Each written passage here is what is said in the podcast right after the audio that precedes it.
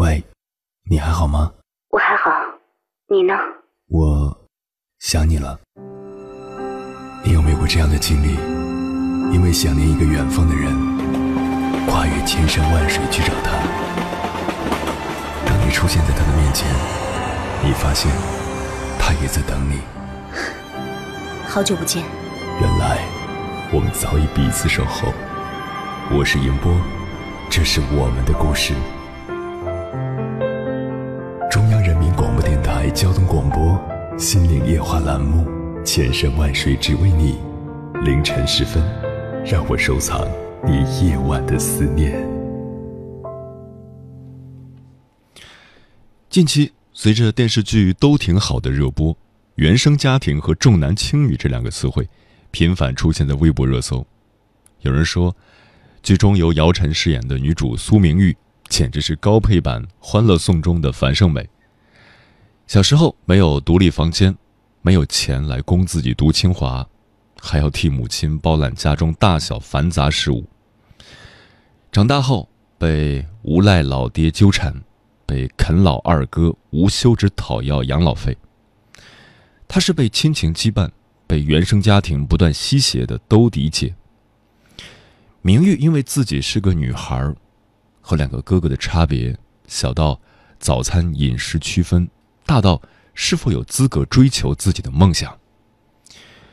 一部矛盾重重的家庭伦理剧，一波性格鲜明的剧中人物，再一次让观众直观的看到，痛苦而不幸的原生家庭对孩子性格塑造和命运曲直的影响。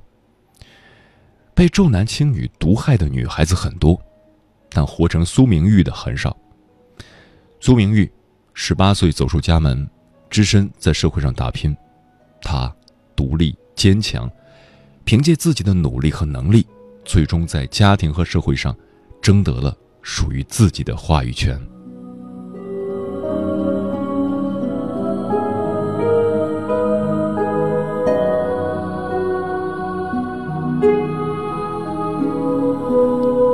凌晨时分，思念跨越千山万水。你的爱和梦想都可以在这里安放。各位夜行者，深夜不孤单。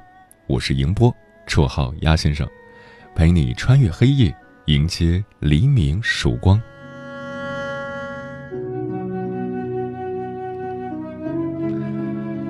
今晚跟朋友们聊的话题是：那些出生在重男轻女家庭里的女孩子，在我们身边。不乏在重男轻女的家庭中成长起来的姑娘，父母不负责任、自私自利，拿女儿出气，能够轻易被原谅；而女儿因此不认父母、讨厌父母，却要被骂不孝、没良心。作为女儿，不能够选择自己的出生，更不能选择自己的父母，到最后也难以逃脱可怕的原生家庭，哪怕已经成年。也仍然难以摆脱原生家庭带来的负面影响。关于这个话题，如果你想和我交流，可以通过微信平台“中国交通广播”和我实时互动，或者关注我的个人微信公众号和新浪微博“我是鸭先生”（乌鸦的鸭），和我分享你的心声。一次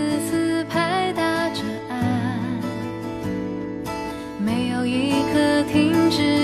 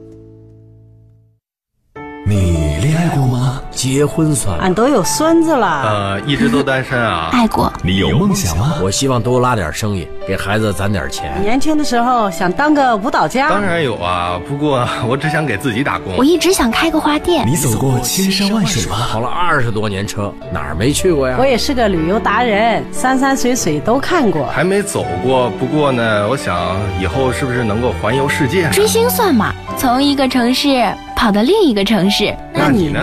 我。爱过，有梦想，此刻依然在路上，跨越千山万水，奔赴与你在深夜的心灵之约。中央人民广播电台交通广播心灵夜话栏目，千山万水只为你，我是迎波，让我收藏你夜晚的思念。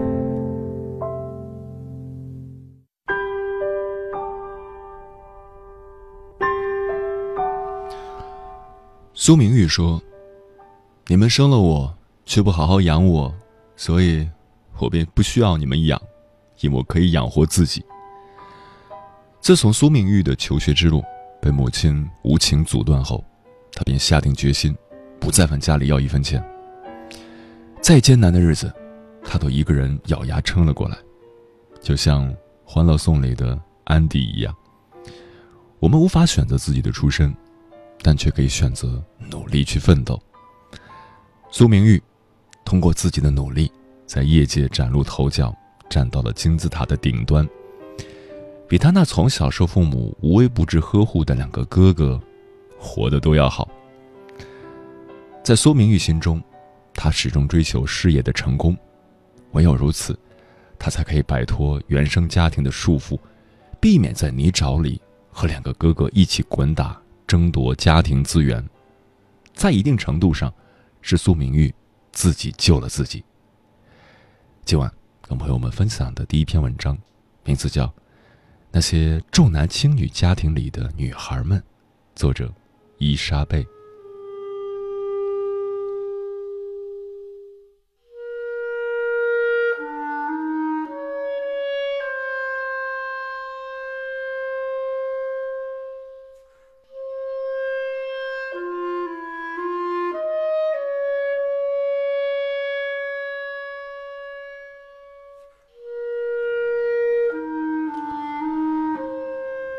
我懒，所以很羡慕能生出龙凤胎的家庭，一次就生出了一儿一女，又节约时间又省事。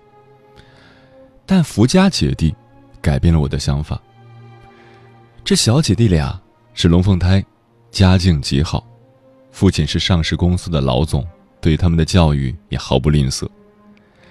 这两个孩子看起来都长得极其可爱，这是一个多么令人羡慕的家庭。但是，一接触就会发现不太对。他们十一岁了，长得并不像。如果不说，不会有人知道他们俩是龙凤胎。姐姐瘦瘦长长，比弟弟要高上两个头，各方面都很健康，只是不喜欢说话，个性很酷。和他说话，顶多回一句“随便”都可以。和他接触过的人都说。他太冷了，他爸爸说他是自闭症，其实他是把自己关起来了。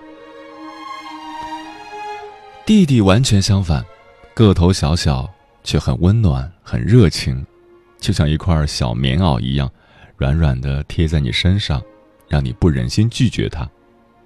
但略有不足的是，他视力是有点问题的，身体的感统平衡也略有问题。父亲是当地的名人，用关系把他们送到了当地的著名中学，可这所中学里都是各地的尖子生。他们去是去了，可完全跟不上，分数一直都是垫底的。这俩姐弟平常几乎不说话，一开口却是互相讥讽，比陌生人还陌生。稍微了解之后才知道，这是一个典型的潮汕家庭，把男孩视为命根，家人都一致认为是姐姐在母体里面。挤占了更多的营养，导致弟弟的身体机能有问题。全家人无论在语言和行为上，都若有似无的把这种遗憾传递了出来。都是因为你，你弟弟才会变成这样。为什么那个营养不良的不是你？这种氛围，让这两个孩子都有很深的怨气。姐姐从小就接受到这样的信息，可在母体里的事，又哪是她可以控制的？所以，关闭自己，用赌气的方式来应对这个世界。而弟弟，因为需要一次次的去治眼睛，对姐姐也有怨气。父母毫不掩饰对他的偏爱，因为他的性别，因为他的性格，因为他的身体，都会让家人更加的怜惜他。而这种一直以来对姐姐的怨，也让他形成了推卸责任的模式。都是因为姐姐，所以我的身体才不好；都是因为姐姐，我的成绩才不好。这个父亲关心的只是成绩，每次都在追问：他们俩的成绩什么时候才能提高啊？其实，姐弟俩的问题。并不在于身体条件，经过测试，智商也不差。弟弟那种略微的视力差距，其实只要稍微努力一点，是完全不会影响学习的。只要每次考试的分数不好，他们都会觉得是老师的问题。换了十几家培训机构，每家待的时间都不超过半年。评估机构的唯一标准就是期末考试。现在。又把希望寄托在这家机构上。他们并不在乎钱，培训机构也不是不想赚这笔钱，可问题的根源，这两个孩子的伤，在心，在这个家庭的相处模式。如果这个家庭相处模式不改变，换再多的培训机构，这两个孩子的状况也是没有办法改变的。外人看起来都会羡慕，这么漂亮的龙凤胎，这么优越的家庭，可在这个本该快乐的家庭里，竟然没有一个人是快乐的。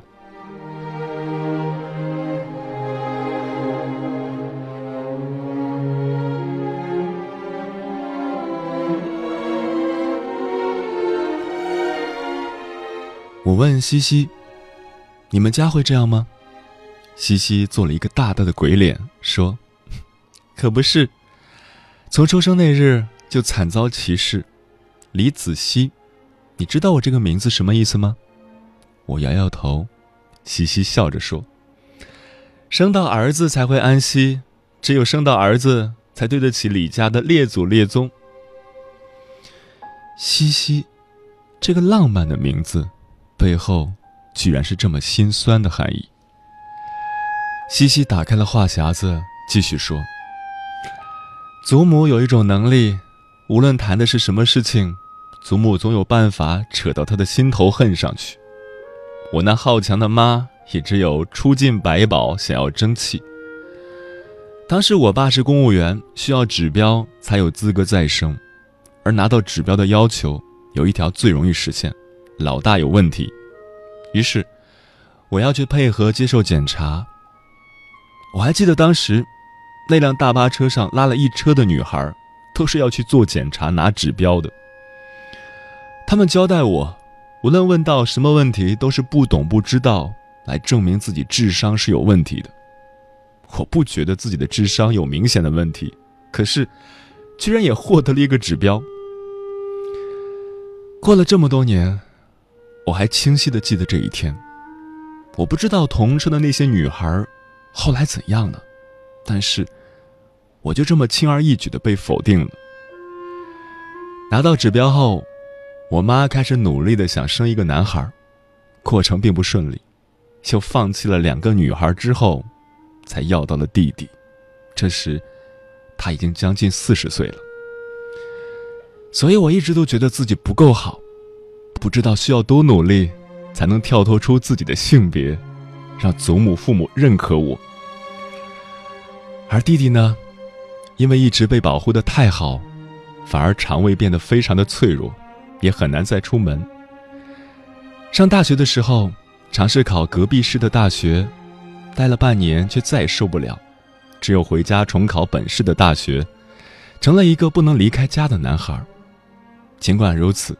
在他们眼里，还是这个宝贝儿子最好。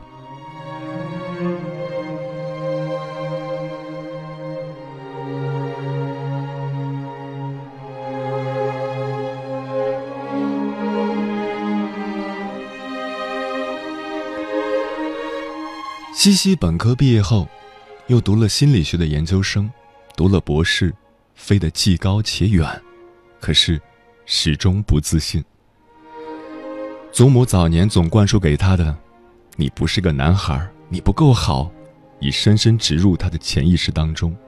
再努力、再优秀，还是会莫名的自卑。在这个城市里，有许多的女孩和西西一样，觉得自己是多余的，是不被爱的，总想要向外界证明自己，来验证自己是可以做的比男人更好的。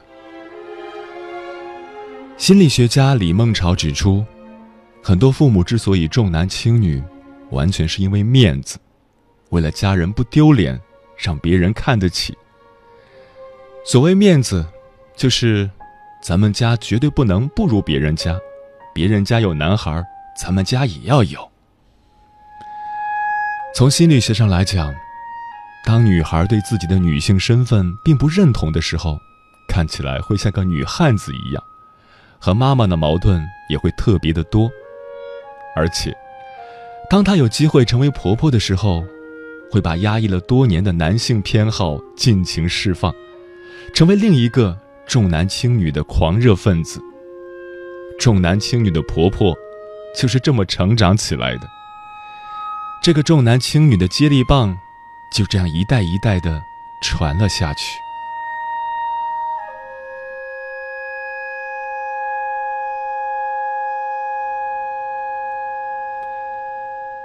西西问：“那你呢？”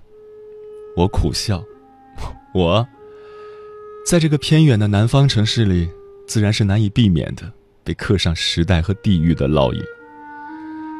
我无法改变别人，只能调整好自己，让这个轮回从自己这里断开。人的心本来就是偏的，不明显就好。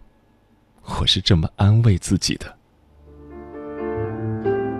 有一种思念叫望穿秋水，有一种记忆叫刻骨铭心，有一种遥远叫天涯海角，有一种路程叫万水千山。千山万水只为你，千山万水只为你，正在路上。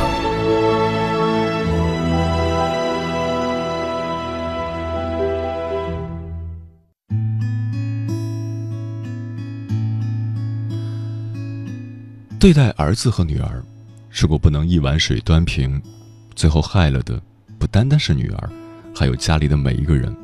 女孩不是累赘，不是物品，他们应该得到爱护，得到公正，得到温暖。父母对子女的爱，无关性别，而应出自真心。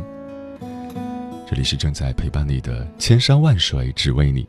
我是迎波，绰号鸭先生。我要以黑夜为翅膀，带你在电波中自在飞翔。今晚跟朋友们聊的话题是那些出生在重男轻女家庭里的女孩子。听友鱼儿飞飞分享了自己的故事。小时候，但凡有好吃的，爸爸总会让弟弟先吃，弟弟吃完了，吃不下了才轮到姐姐。出去干农活，姐姐不去。会挨骂挨打，甚至吓唬说不干活不给饭吃，而弟弟不用干活照样有肉吃，爸妈也不说。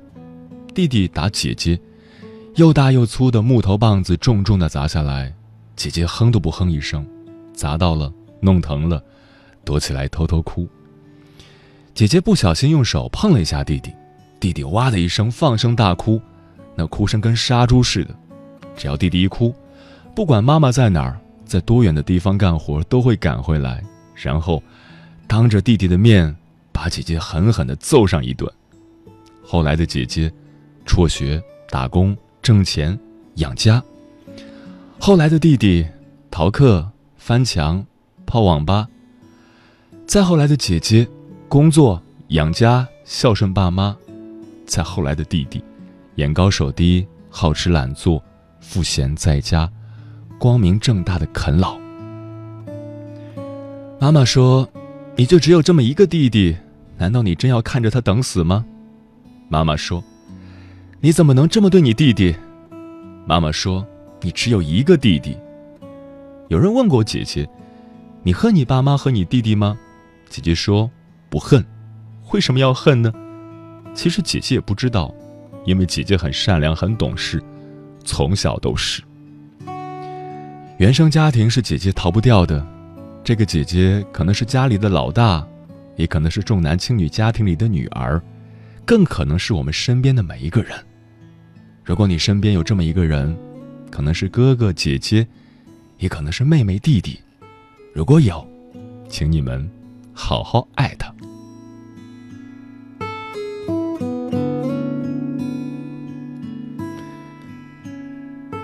袁家麒麟说。我就是来自重男轻女的家庭，小时候爷爷奶奶各种嫌弃，迫使母亲带着幼小的我在单位宿舍生活。外婆心疼女儿，让舅舅来接我们回家。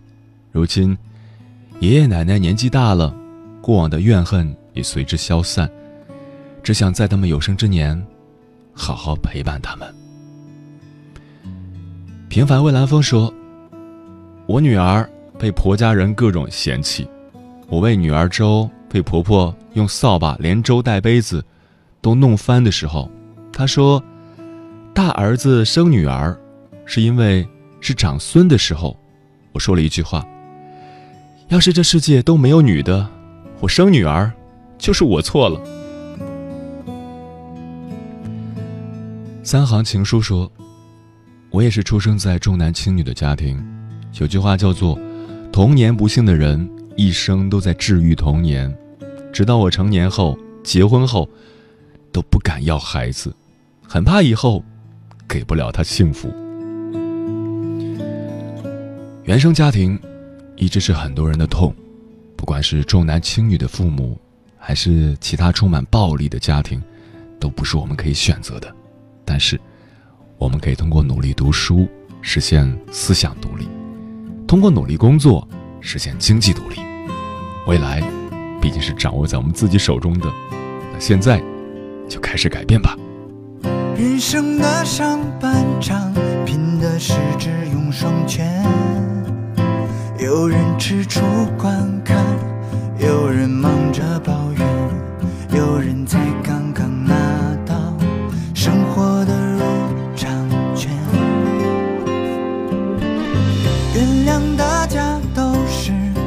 来乍到难免，第一次做自己，总是手忙脚乱，这样不好，那样不好，回头看看，其实都挺